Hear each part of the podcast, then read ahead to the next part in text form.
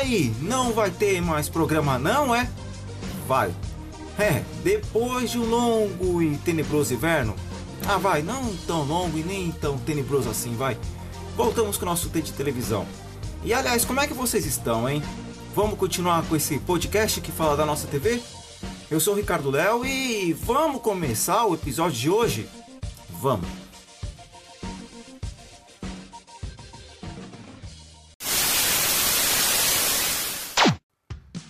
Os reality shows já se tornaram uma presença constante nas nossas TVs desde os anos 2000, né?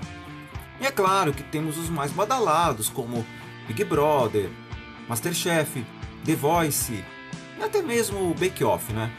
Esses aí sempre com uma renovação automática porque, querendo ou não, são mesmo sucesso, tanto de público como sucesso comercial. E apesar também do desgaste de alguns deles, né? E sem falar do daqueles que também estão na TV por assinatura, como o Badalado de Férias com Ex da MTV. Mas e aqueles realities que ninguém se lembra ou aqueles que floparam? Pois bem, temos alguns deles aqui e eu começo com um que eu acho que deve ter sido o primeiro reality produzido aqui no Brasil, o 20 e poucos anos da MTV. O 20 e poucos anos era no ano de 2000 e era meio reality, era meio seriado, era meio novelinha. O programa contava e mostrava a vida de vários jovens na casa dos seus 20 anos e de diferentes classes sociais. Era inspirado no The Real World da MTV americana e a ideia era mostrar o ponto de vista desses jovens a partir das diferenças deles, né? Sejam elas, elas sociais, culturais, econômicas, religiosas, enfim. É claro que teve treta, teve discussão mais pesada, mas nada como os grandes barracos que nós já vimos por aí, né? O 20 e poucos anos teve três temporadas, todas elas no decorrer do ano de 2000. A proposta era boa, mas como na maioria das vezes nem sempre as temporadas seguintes dos programas são tão boas assim, essa novelinha da vida real teve seu fim e acabou nem voltando para a programação da MTV nos anos seguintes, viu? Era, era boazinha, é, tinha uma propostinha boa, mas o público não comprou a ideia a partir das duas temporadas seguintes. E temos um aqui que eu acho que foi a ideia mais genial e mais criativa e irônica também em termos de pegar carona em outro reality. Alguém lembrar aí do. Eu acho que não, né? A Rede TV, bom, enfim, a Rede TV tentou pegar carona na casa dos artistas do SBT. Uma surpresa, né, ter sido na MTV, né não? E essa criatividade era lá de 2002 e mostrava oito modelos que eram confinadas num apartamento e lá só tinha uma câmera digital mostrando o que rolava lá dentro. Olha, eu não sei como é como o diretor ou o cameraman, enfim, acho que era Acho que o mesmo cara tinha todas as funções nesse programa. Não sei como é que ele conseguia fazer milagres somente com uma câmera digital. Enfim, uh, era uma bizarrice que até que deu certo, viu? Apesar de ninguém lembrar, teve seus bons momentos aí de audiência. Tinha flashes em outros programas, né? Porque é claro, né? A Rede TV queria promover essa bizarrice toda. E dentro dessa de uma bizarrice ou outra, né? Tinha uma brincadeira que a vencedora podia ficar um tempo na parte de fora do prédio. Ou, ou, seja, podia ficar uma meia hora, uns 40 minutos sem atravessar a rua. Só um ponto máximo que ela podia chegar era até a portaria.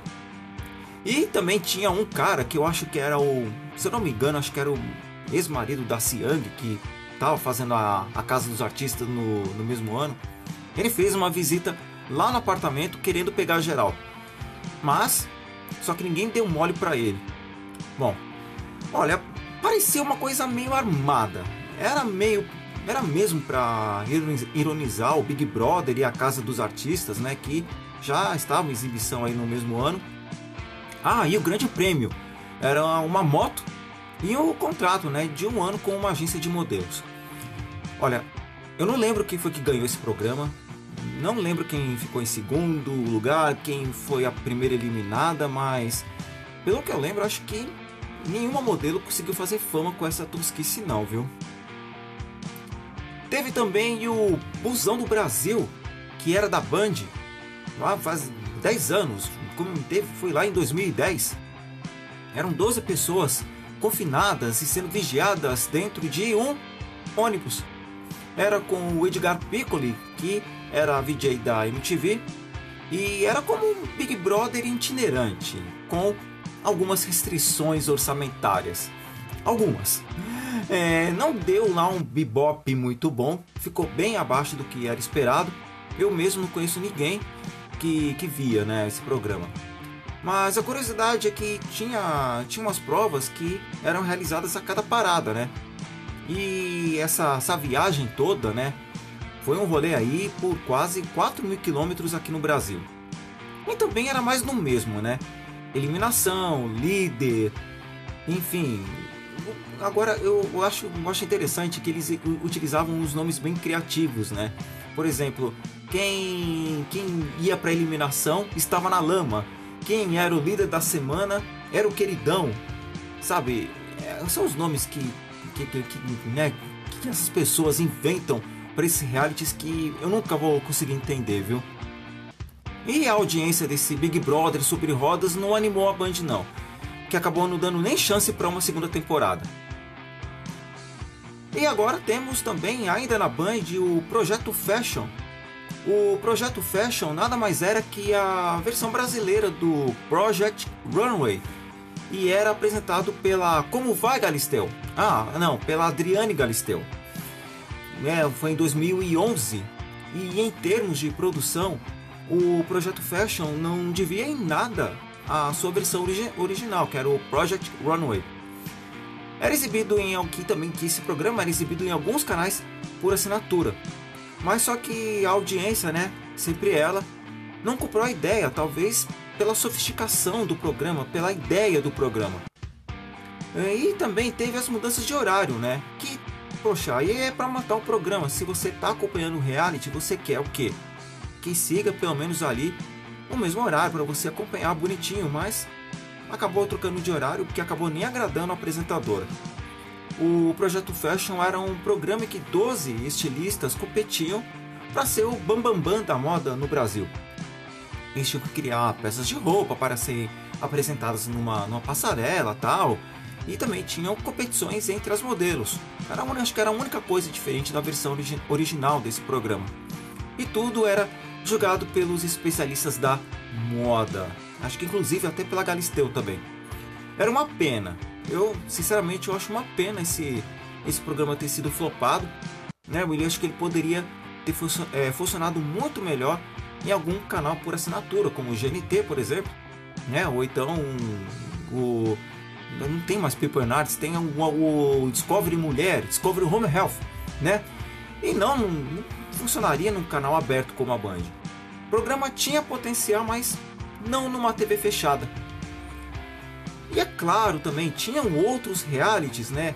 Ah, Fazenda de Verão, é, Ilha da Sedução, Território Livre, Hipertensão, A Casa da Ana Hickman, o Colírios Capricho, ah, e a Casa dos Artistas. É, esse vale a pena falar bem rapidinho. Não tão rápido assim, mas vale a pena falar. Pois bem, a quarta temporada foi a quarta, é, a quarta temporada da Casa dos, dos Artistas do SBT. Mas a diferença era assim, juntar aspirantes a, a atores ou atores, né, que eram desconhecidos do grande público, fazer o confinamento e o grande vencedor desse, desse programa teria um contrato com o SBT e ser o protagonista de uma de suas novelas. Eles tinham aulas, né, gravavam, gravavam uma cena aqui, outra ali. É, também chamou bastante atenção porque tinha uma trans no casting do programa e, se eu não me engano, essa informação não foi revelada logo de cara. Essa informação só foi revelada no dia da eliminação dela e ela saiu acho que foi a segunda eliminada, se eu não me engano, foi a Bianca Soares, também se eu não me engano. Vocês lembram que eu falei do, do prêmio que era ser protagonista de uma novela no SBT? Bom, não foi bem isso que aconteceu.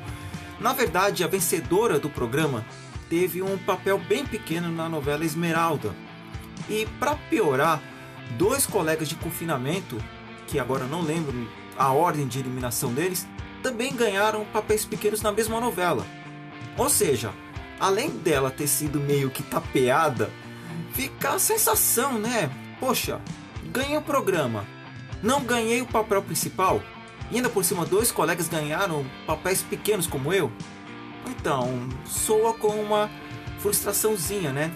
E o pior é que a atriz acabou nem fazendo carreira depois disso, viu? Ou deve ter, deve, deve ter feito carreira fazendo teatro ou alguma coisa assim. E só foi mesmo essa versão que foi ao ar, viu? Nunca mais teve outra versão desse gênero, esse gênero no SBT. Acho que o tio Silvio aí deve ter se ligado que não foi uma boa. E também, né, ninguém correria o risco de ser tapeado de novo, não é mesmo?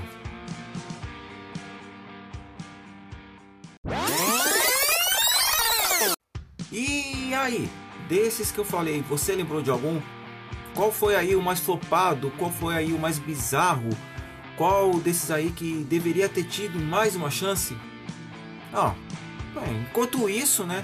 Continuamos com os Big Brothers, Masterchefs, Fazendas, de férias com os ex, Bake-Offs e The Voices da vida, porque esses deverão ter uma vida bem longa aí pela frente. Então, se você também não gosta de nenhum desses realities mais badalados, desde que o controle remoto faça seu serviço e mude de canal.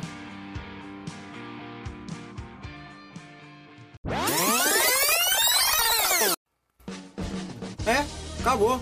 Acabou o programa, né? Bom, eu espero que vocês tenham gostado. Eu espero que vocês estejam falando do T de televisão para os amigos, compartilhando, ouvindo os anteriores, né? Porque tem gente nova chegando para ouvir o programa. E também espero que vocês estejam fazendo esse podcast bombar. E para você ficar sabendo quando o programa vai ao ar, é só você ficar ligado no arroba T de televisão no Instagram. Não segue? Então aproveita, segue lá também. Então é isso, pessoal. Obrigado por terem ouvido. Eu tô esperando vocês aí no próximo T de televisão, beleza?